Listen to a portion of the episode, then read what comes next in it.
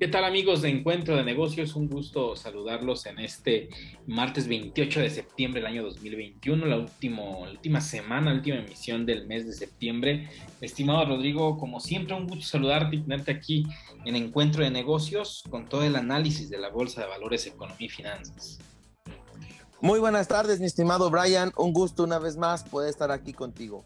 Estimado Rodrigo, pues bueno, se acerca ya el inicio del último trimestre de este 2021. Eh, platícanos cómo están las bolsas comportándose, pues ya en lo que podría ser el inicio de la recta final de este año.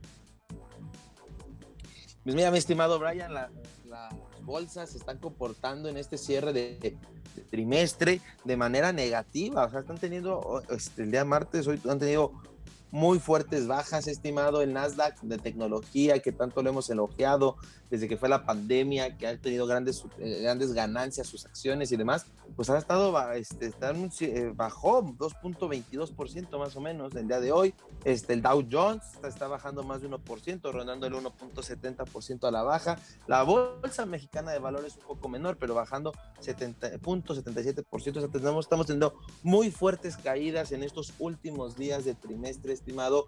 Y, es raro, ¿no? Porque lo hemos platicado aquí en el, en el programa que normalmente en los cierres de trimestre, para que vayan por el bono, para que ganen, para que cierren en forma positiva su trimestre los, las personas que se dedican a administrar activos, pues normalmente tenemos ahí una subida, estimado, en estos cierres de trimestre, eh, impulsado por este motivo que te digo, quieren cerrar bien el trimestre, entonces buscan, pues salen a comprar un poco, suben el precio para cerrar de buena manera el trimestre. Sin embargo, estimado, lo que estamos teniendo esta semana, lo que está de noticias, lo que se está discutiendo, claramente le está ganando a, este, a esta parte de voy a cerrar bien mi trimestre, entonces los, los que manejan los activos se han vuelto este, proteccionistas, porque hay unas noticias muy interesantes que vamos a estar platicando en el programa.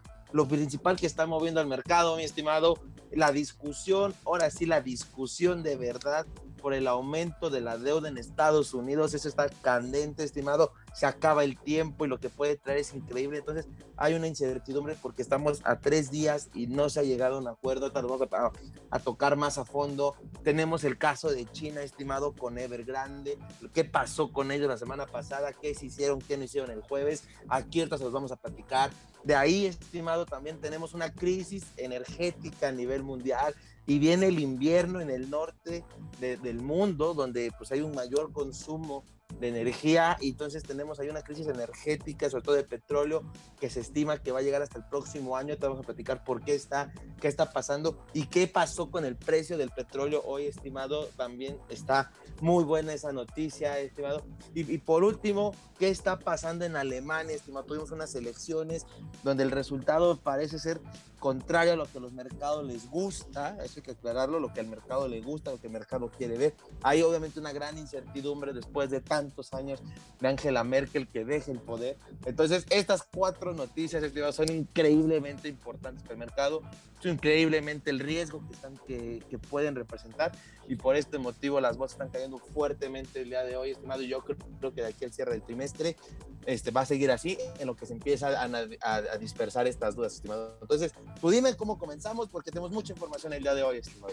Pues mira, estimado, hablando sobre eh, las bolsas que están, que pues prácticamente lo vamos a conectar con, con lo que está pasando con Evergrande y, la deuda de Estados Unidos, eh, vemos un comportamiento de mercado preocupante por la incertidumbre que está provocando, estimado. Las bolsas están preocupadas por lo que pueda suceder. Creo que todo el mundo financiero, porque está salpicado al, mundo cripto, en el que también eh, la incertidumbre eh, está muy fuerte y está muy concentrado eh, en lo que pueda pasar con Evergrande, estimado. La semana pasada, el día jueves, que era cuando se tenía la fecha para hacer los primeros o los pagos que tiene pendientes o cumplir con los compromisos más bien con sus acreedores, lo hizo pero de manera parcial. Entonces esto deja a muchos analistas con la duda sobre si Evergrande verdaderamente va a cumplir en, su totalidad con sus compromisos financieros o es prácticamente eh, una agonía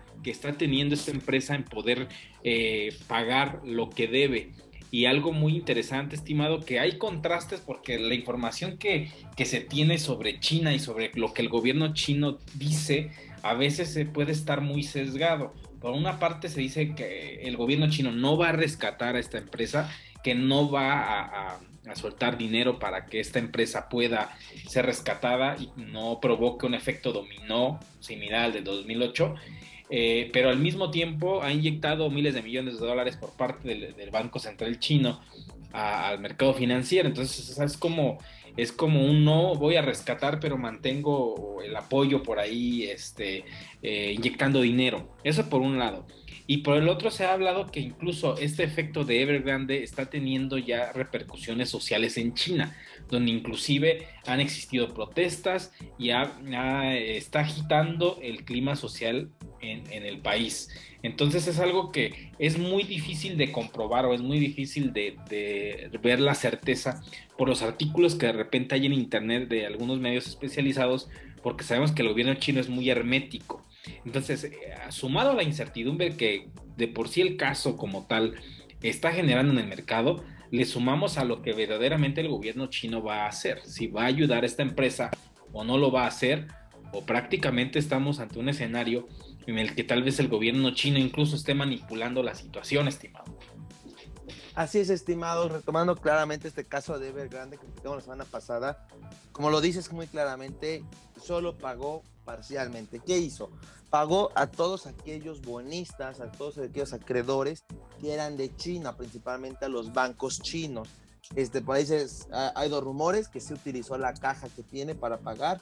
Por otro lado, se rumora que el gobierno chino obviamente lo apoyó para, para pagarle, pero obviamente le puso ahí la, la, restricción. Solo págale a los acreedores chinos. Esto para evitar una crisis dentro de China. Aquí eso puede ser una muy buena señal si el gobierno chino sí lo apoyó para pagar a los acreedores, ya que son los principales los acreedores chinos, o sea, tener una masa de acreedores chinos muy alta. Entonces, esto sí puede eh, ayudar a reducir el impacto en la economía mundial de gran medida este, por parte de Evergrande, eh, bueno, de parte del gobierno chino que ha ayudado a Evergrande para contener lo que, lo que se venía. Y entonces ya realmente el impacto, si fuera a nivel internacional con los demás acreedores, pues ya sería muy bajo. ¿Y por qué lo hacen también de esta manera, estimado? Porque fue muy estratégico. Eh, hay ciertas reglas de, en China que le quitan mucho poder a, los, bueno, le quita mucho poder a los extranjeros. Entonces, los extranjeros, pues no puedes ir a demandar tan fácilmente a una empresa china en China, por, por, lo que te digo, o sea, les quitan todo el poder, así de, pues si no te paga no pasa nada, pero si no le pagas a un chino, ahí sí, este, estás en grandes problemas. Entonces son muy desiguales con esta parte, como lo dices también las noticias no circulan de gran manera, son herméticos el gobierno chino. Entonces, por este lado, con Evergrande, se, se está esperando eso, que el gobierno chino los está apoyando para pagarle a, los acreedores chinos y que se van a dejar para y van a dejar de pagar a los acreedores internacionales para que los demanden sabiendo que la demanda realmente muy difícilmente va a poder proceder. Aquí hay cuestiones que están tapando ahora sí que eh, eh, están acabando un hoyo para tapar otro. Ok, ya te quitas un problema que son los internacionales, te vas a al juicio, que muy probablemente lo vas a ganar por, por, lo que te comento de todo el poder que le quitan, pero el gobierno chino ahora tiene que ver cómo subsanar ese, ese hueco que queda en su economía y que les platicaba y que esto es el inicio de lo peor, estimado, porque se puede formar una tormenta perfecta en China o una gran tormenta si le aumentamos justo lo que les platicaba al inicio del programa de la parte de la crisis energética que se puede venir a nivel mundial. Esto ya lo estamos viendo ahorita, vamos a, a ponerlos un poco en contexto. Hoy martes, estimado, el precio del petróleo llega a 80 dólares por barril, nivel que no veíamos más de, hace más de 7 años. Este, cuando aquellos precios que teníamos de 100, 120, por ahí de 2015, 2016, y que, se, y que después se viene ese inundamiento de petróleo a nivel mundial, donde Irán entró al mercado, la OPEP produjo demasiado a precios baratos, este, Estados Unidos estaba sacando en esos momentos petróleo de, de, las piedras, de donde fuera podía sacar. ahí lo que pasó fue que también Estados Unidos sacó mucho petróleo, inundaban el mercado, pero Estados Unidos tenía un costo más o menos de 70, 80 dólares por barril, cuando en, en Medio Oriente lo tenía, y, y pues producen obviamente mucho más, este, estaba en un costo promedio de 10 dólares por barril. Entonces, cuando el petróleo baja a los 40 dólares, a a la gente de Medio Oriente pues realmente no les pega, no les importa, porque seguían teniendo un muy buen margen de utilidad, pero aparte fue adrede para afectar a las petroleras de Estados Unidos para que llegaran a pérdidas, entonces cerraran esos pozos y, tuvieran que refinanciarse y de varios problemas. Entonces empezó una guerra petrolera de precios bajos a nivel mundial. Ahora estamos viviendo todo lo contrario, el precio del petróleo va a 80 dólares por barril, la OPEP, aquí lo platicamos, que había estado reduciendo la que justo por la pandemia redujo la producción petrolera para no inundar el mercado, porque incluso hablamos, fue cuando gracias a la pandemia tuvimos precios de petróleo negativos porque los almacenes estaban llenos, no había donde meter más petróleo, entonces tuvieron que hacer recortes. Pues ahora estamos viendo lo contrario, estimado. Ese golpe de hace un, de hace un año y cacho que vimos con el precio de petróleo negativo, hoy nos está pasando la factura. Ah, como redujeron la, producción, pues ahora hace falta este petróleo. Y no solo hace falta petróleo, estimado, como justamente al reducir la producción hay pozos que no están trabajando, no, no es tan fácil de nomás prenderlo y que ya salga el petróleo. Entonces, este, en lo que hacen realmente esto, en lo que aumentan la producción, en lo que estos pozos petroleros se ponen a trabajar, se está hablando de que hasta mediados del próximo año, de 2022, esto se va a poder estabilizar. Porque aparte de que tuvimos la mayor reducción en, en los inventarios petroleros en el último mes, también se viene estimado la parte de... Hay dos cuestiones. La primera parte es que viene el invierno, entonces el, aumento del, del, precio del petróleo es normal que suba porque se utiliza más y además de que, de, que el precio sube por esta razón, también este, eh, eh, bueno, sube por, por, el invierno y se consume más, o sea, sube el precio y se consume más. Y a esto hay que sumarle que China este, tiene un problema ahorita porque a pesar de que, lo que te digo, no, no, hay petróleo que alcance, pero entonces ellos usan mucho gas natural y carbón. Pero por la cuestión de los Juegos Olímpicos de invierno, donde China se comprometió a que el cielo quedara limpio, pues le está pidiendo a las grandes fábricas que dejen de producir. Pero imagínate, estimado, le está pidiendo China a las grandes fábricas donde utilizan mucho gas natural, carbón para, para, para echar a andar las máquinas y que con esto que produzcan diferentes artículos, les está pidiendo dejar de producir para no contaminar, para que los Juegos Olímpicos se vean bonitos en una crisis económica a nivel mundial por coronavirus, donde justamente eh, la, la demanda está superando a la oferta y todavía China quiere cortar oferta por estos motivos. Entonces, entonces es increíble, ¿no? Tenemos una crisis energética, se puede venir una, una, crisis por producción, porque China quiere cortar producción para los Juegos Olímpicos. Y entonces se está formando todo esto. Entonces ahora imagínate, China se está recuperando y aparte de que está, pero se está recuperando y dice, bueno, ya no, ahora te corto la producción. Entonces le va a venir un golpe a la recuperación china, que era el único motor que nos queda así sólido. Estados Unidos no lo está haciendo sólido y Estados Unidos tiene un problema muy grande que resolver que vamos a platicar en tres días. Entonces China queda como el motor que iba a salvar al mundo, se quiere apagar, estimado. Entonces tenemos este, toda esta tormenta que se está moviendo y por eso el mercado está tan nervioso, estimado, pero está bastante interesante los temas. Sí, estimado, parece algo que, que lo dijimos la semana pasada, retomando desde Evergrande y las noticias de, esta empresa china, de que muy probablemente estratégicamente, incluso geopolíticamente, buscaran primero proteger a los bancos chinos, o sea, pagarle primero a los bancos chinos y después a los bancos eh, eh, extranjeros. Y precisamente pasó así, estimado. Entonces, eh, grandes bancos de inversión, está el caso de BlackRock o el caso de HSBC, que son bancos que tienen dinero pues en juego con Evergrande, pues estarán en riesgo de que a lo mejor no les paguen. Entonces, es, es algo que se empieza a sumar con ello esta situación de China que puede eh, contraer eh, consecuencias pues, severas eh, y que como bien lo dices puede estarse formando una tormenta que se parece mucho a la del 2008, estimado. Yo sigo insistiendo demasiado en ello. Primero el caso de Evergrande y que es un caso que todavía no se resuelve al 100% y no sabemos el desenlace que vaya a tener porque el empujar ese ese, esa ficha de dominó podría traer un efecto enorme en otras partes del mundo, en la economía mundial.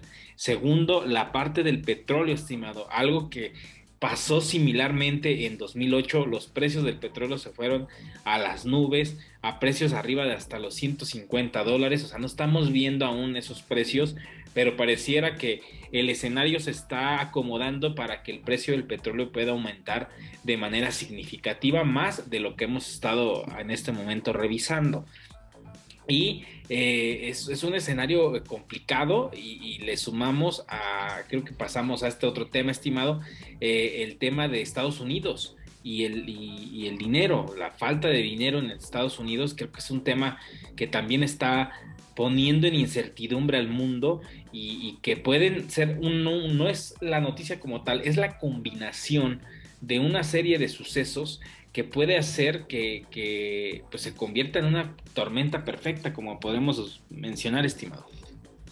Sí, estimado, otro otro problema que nos está trayendo el coronavirus, la pandemia, ve cómo después de un año donde pensamos que lo peor de la economía había pasado porque la economía se había abierto, había vacunación y demás, que al final la, crisis no fue tan grande como esperábamos, ve cómo después de estos casi dos, año y medio de pandemia nos está cobrando la factura. Ya no la cobró con el petróleo y ahora no la va a cobrar, o está el problema, con, con el nivel de endeudamiento de Estados Unidos. ¿Cómo funciona esto? En el Congreso de Estados Unidos este, discuten cuánto puede ser en dinero el, el máximo nivel de deuda que puede tener el país. Entonces, eh, ellos hacen un acuerdo ahí que tiene más de 60 años que se hace de esta manera y normalmente, generalmente funciona de manera perfecta. Ahorita la cuestión, estimado, es que el último aumento se dio en 2019. En diciembre en, eh, se dio el aumento a 28, perdón, se dio en 2017 a 28 billones de dólares. Cuando llega 2019, la pandemia de coronavirus y que Estados Unidos empieza a regalar dinero, que aquí lo dijimos que era un gran riesgo, este, sobrepasó ese techo y lo pasó a 28.5 billones de dólares. Pero ¿qué pasó? Justo como era pandemia, estimado, llegaron a un acuerdo este, en, los, en la Cámara donde dicen, ok, por el momento vamos a eliminar el techo para poder salir de la deuda. Y, todos estuvieron de acuerdo y muy bien. Ahora, estimado, que ya, ya está empezando a discutir el nuevo presupuesto para el nuevo año fiscal que empieza el primero de octubre en Estados Unidos y tiene que estar listo el nivel de deuda, no se han puesto de acuerdo. Entonces, no, se han logrado poner de acuerdo y lo que está actualmente, que son los 28 billones de dólares, está, está pasado, o sea, está por encima de. Y no solo esto, estimado. Este, hoy salió justamente Janet Yellen, hoy martes, a decir que Estados Unidos, si no llega a un acuerdo, va a tener, se va a quedar sin dinero literalmente para el día 13 de octubre.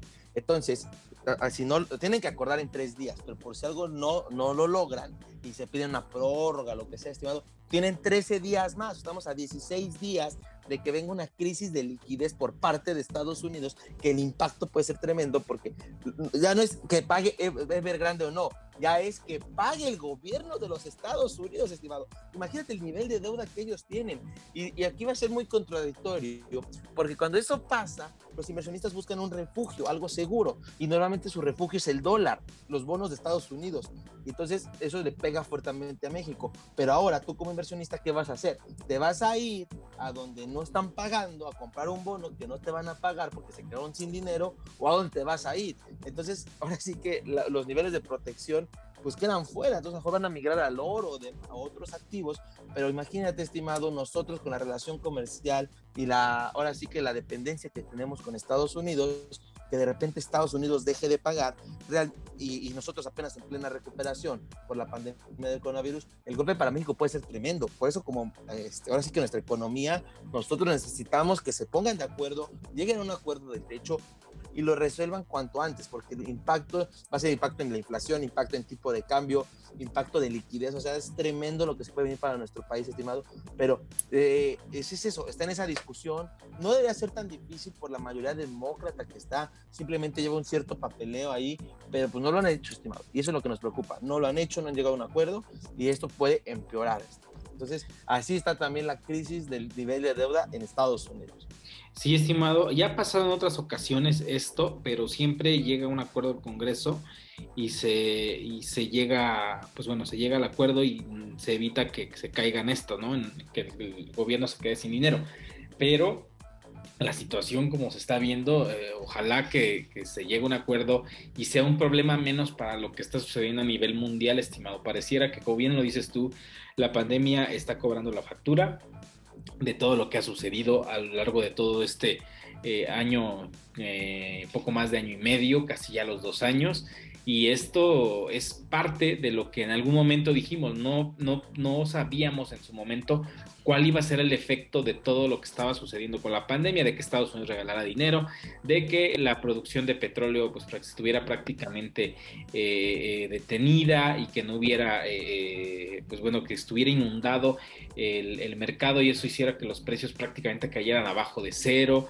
En algún momento dijimos aquí precisamente en el programa, esto en algún momento va a traer consecuencias y comenzamos a, a notar las consecuencias de la era post-COVID eh, como un similar después de cuando termina una guerra y que se ven el recuento de los daños, eh, esto empieza a brotar poco a poco, estimados, está empezando a tener eh, pues lo que las consecuencias de todo lo que ha sucedido a lo largo de todo este tiempo.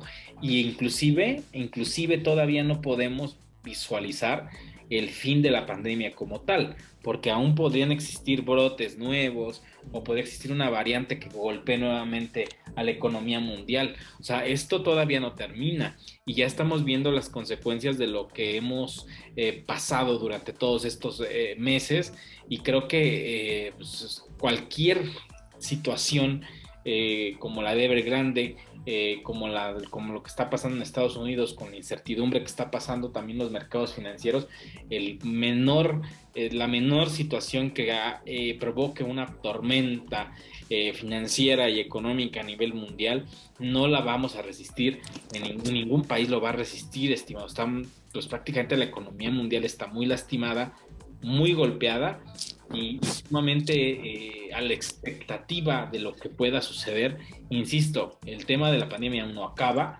a pesar de que la vacunación ha avanzado. Eh, todo lo que está sucediendo y esta suma de factores eh, es preocupante, al menos en lo personal yo veo que es preocupante y que se está formando un escenario, insisto, estimado, tal vez pueda ser exagerado, pero se parece mucho a aquel 2008, estimado, se parece mucho pues habrá que ver cómo se va eh, teniendo desenlace poco a poco de todo esto, estimado Rodrigo. Sí, estimado, realmente, hijos, o sea, la, nos está llegando tarde la factura, estimado. Nos está llegando tarde la factura de, esta pandemia, de la crisis está llegando después de lo que esperábamos. Pensábamos que ya pasado lo peor, ya lo con la vacunación puede llegar a la normalidad, pero vemos cómo no es así.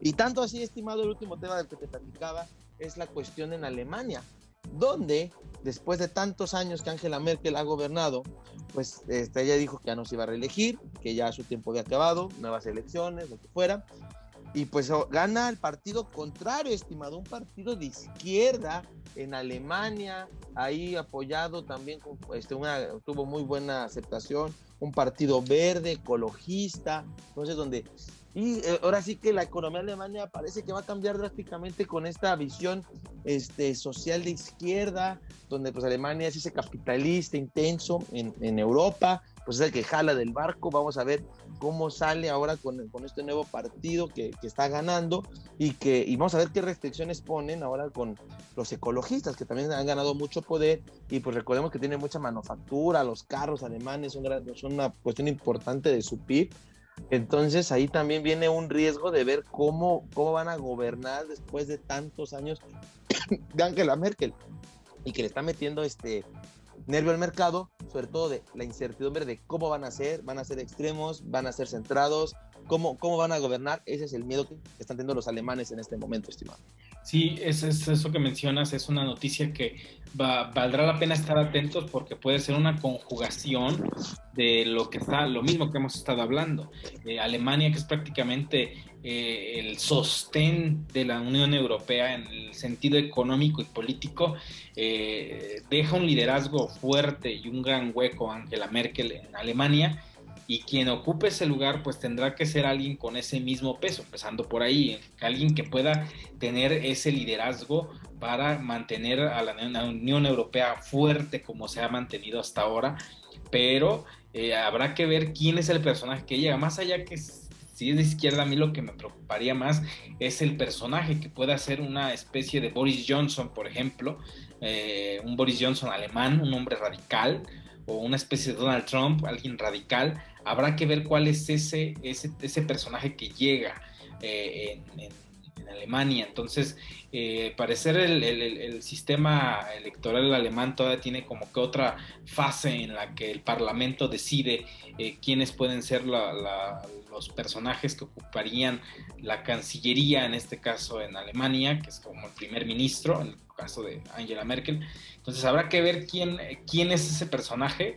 Y más allá de la ideología, creo que el personaje que ocupe el lugar es el que va a, dirigir a la nación hacia cierto rumbo, bien lo decías tú, hacia un camino más radical y probablemente eh, que haga tambalear los mercados o alguien más moderado que pueda mantener ese mismo discurso que ha mantenido Angela Merkel y que también ha sido un liderazgo fuerte el de Angela Merkel. Entonces, eh, en las últimas eh, semanas Angela Merkel tuvo un acercamiento con Rusia, por ejemplo. Entonces, tal vez podamos ver un camino similar o tal vez podamos ver una inclinación más hacia los Estados Unidos. No lo sabemos. Estaremos muy atentos sobre esta noticia, estimado, y creo que esto dará también un balance geopolítico y económico a nivel mundial y lo estaremos comentando aquí en las próximas semanas, estimado. Así es, estimado, totalmente de acuerdo contigo. Vienen, te digo, estamos en una semana de muchos cambios, muchas decisiones. Hay que estar atentos para poder tomar decisiones adecuadas para, para nuestras inversiones, para nuestras empresas, para nuestra vida, porque pueden venir grandes cambios esta semana con todo lo que se está presentando, estimado. Perfecto. Bueno, estimado, pues llegamos a la parte final del programa. Como siempre, te agradezco que hayas estado con nosotros en Encuentro de Negocios y nos escuchamos la próxima semana aquí saludándote nuevamente con más información de economía y finanzas. Muchas gracias, estimado. Un último comentario. Está, hay que estar pendientes al jueves. Viene la, la decisión de política monetaria del Banco de México, donde esperamos una nueva alza. Los ahorradores serán beneficiados y los, los que tengan algún crédito podrían verse perjudicados, pero hay que estar atentos para ver si esto pasa. Lo que el mercado espera es una nueva alza a 4.75, estimado. Así es, estimado. Interesante la información. Lo estaremos comentando el próximo martes. Y pues bueno, de esta forma llegamos a la parte final de Encuentro de Nos escuchamos la próxima semana aquí a través del 104.3 de FM Radio Nicolaita y también pueden escuchar nuestro podcast a través de todas las plataformas de música vía streaming. Yo soy Brian Ramírez y recuerden, somos el único programa especializado en temas de negocios de la ciudad. Hasta la próxima.